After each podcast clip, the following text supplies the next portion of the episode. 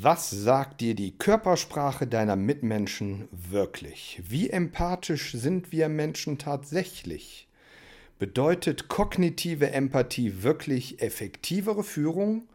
Und wie könnte dein Weg zu mehr bewusster Empathie aussehen? Das sind die Themen dieses neuen Leadership on Fire Podcastes. Leadership on Fire. Der Podcast für angehende und frische Führungskräfte, die das Führungsfeuer in sich, aber auch ihren Mitarbeitern entzünden und entwickeln wollen. Von und mit Thorsten Springer.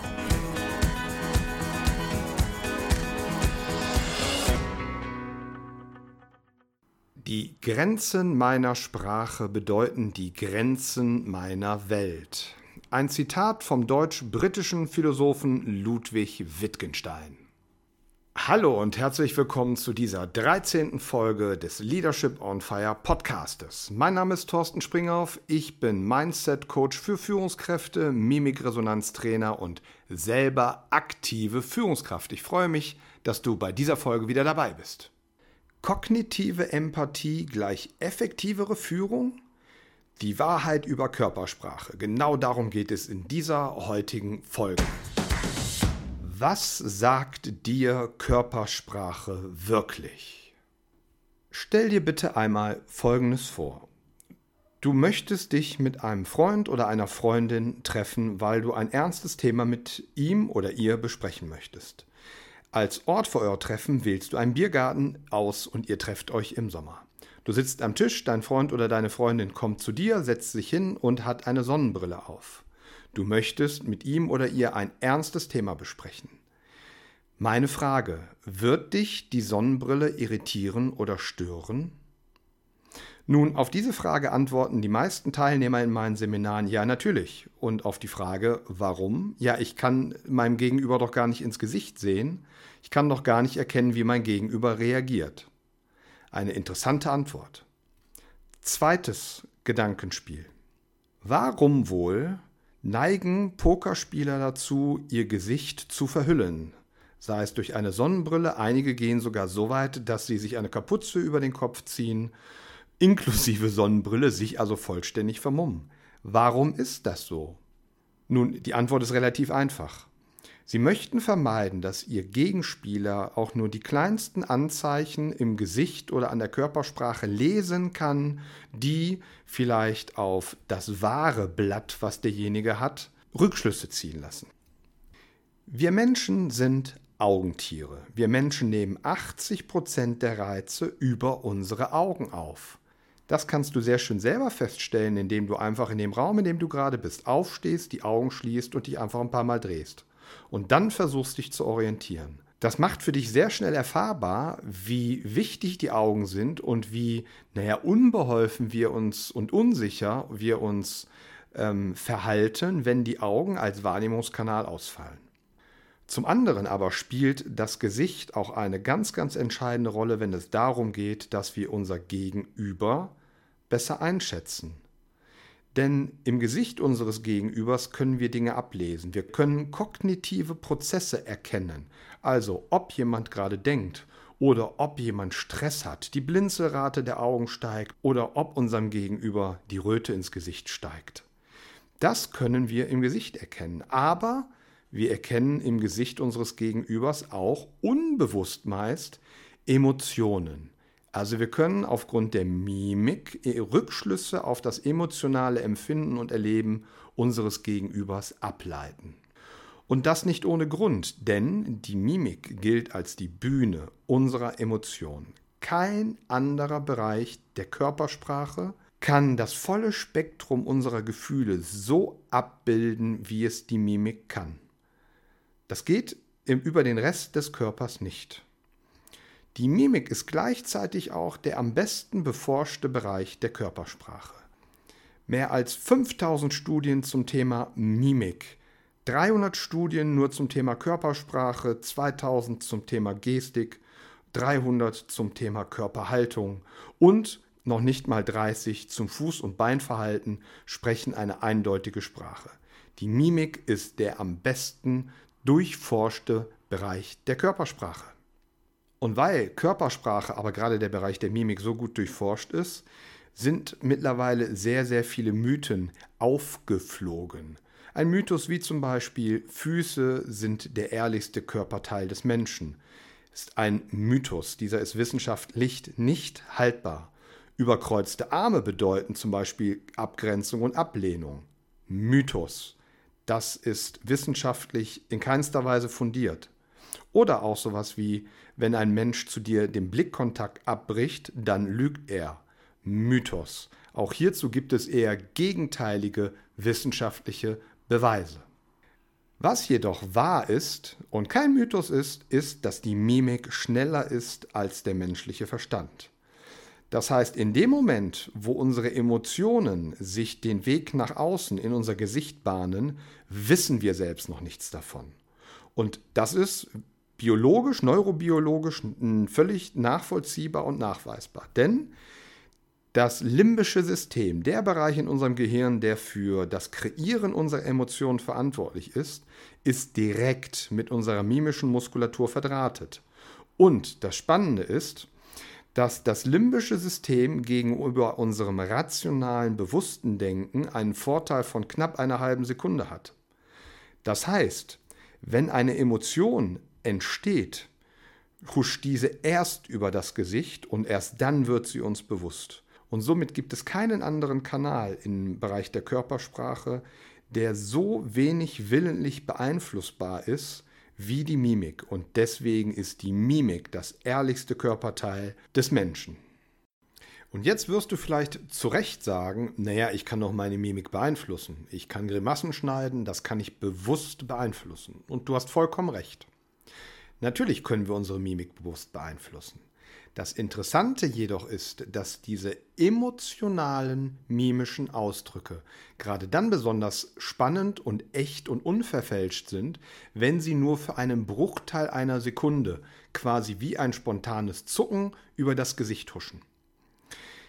Diese sogenannten Mikroexpressionen sind ähm, Bewegungen, die eben nicht bewusst steuerbar sind und schon gar nicht bewusst unterdrückbar sind, weil sie uns gar nicht bewusst werden, wenn sie auftreten. Und das macht es so spannend, Körpersprache zu lesen. Also eine ganz spannende und interessante Erkenntnis ist, dass wenn du wirklich sehen willst, was in deinem Gegenüber los ist, dann schaue ihm oder ihr unbedingt ins Gesicht. Wie empathisch sind wir Menschen wirklich?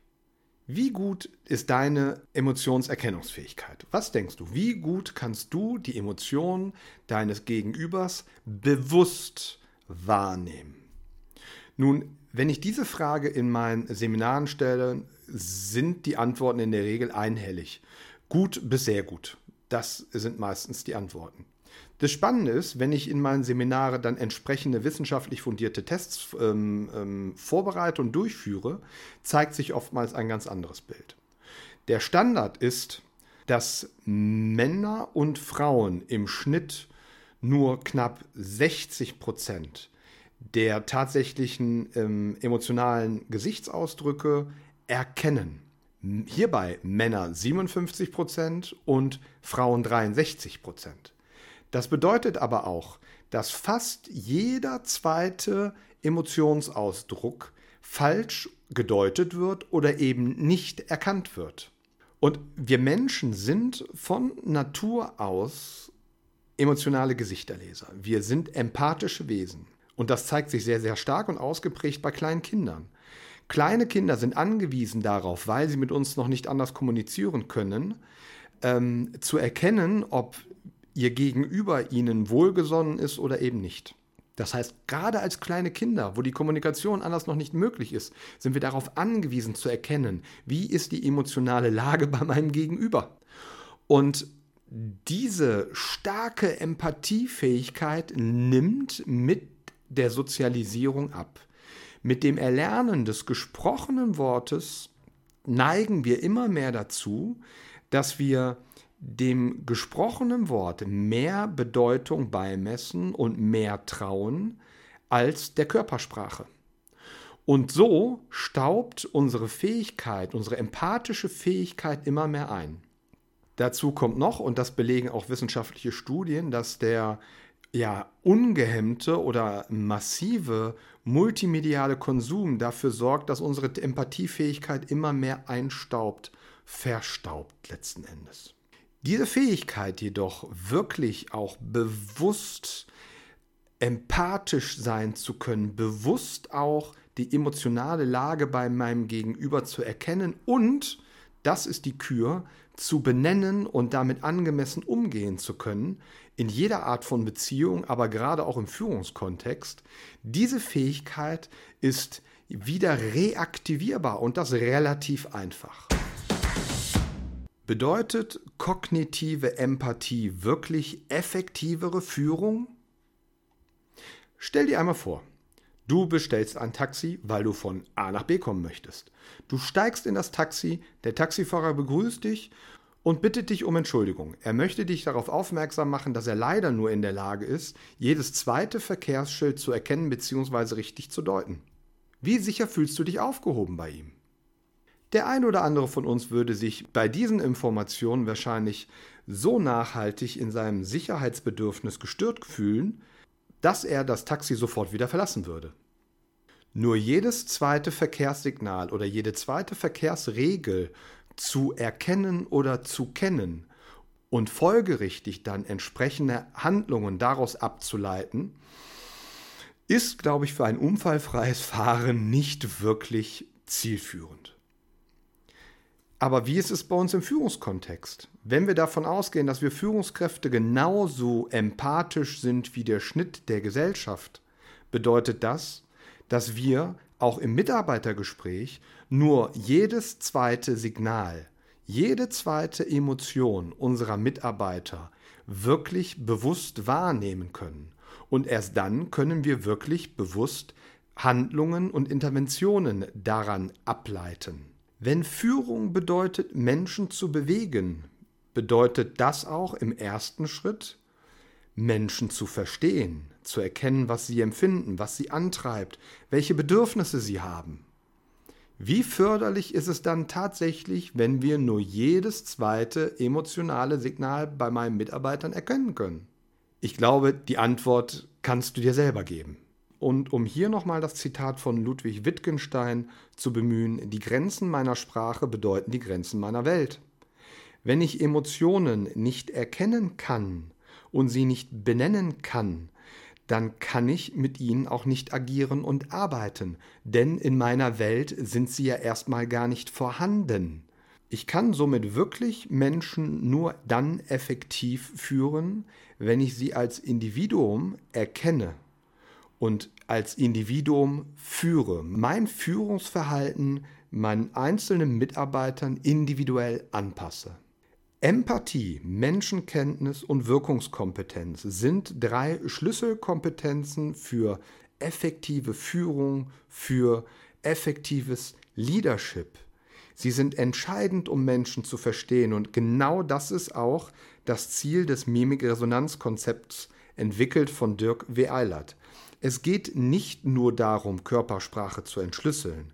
Es geht um mehr. Durch das Entschlüsseln der Körpersprache sind wir in der Lage, menschliches Verhalten tiefgreifend in unserem Gegenüber zu verstehen und Verhalten auch vorhersehbar zu machen.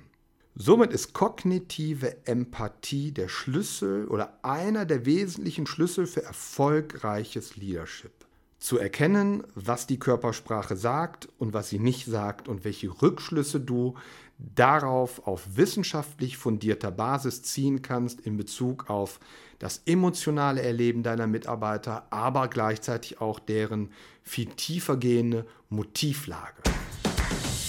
Wie könnte dein Weg zu mehr bewusster Empathie aussehen?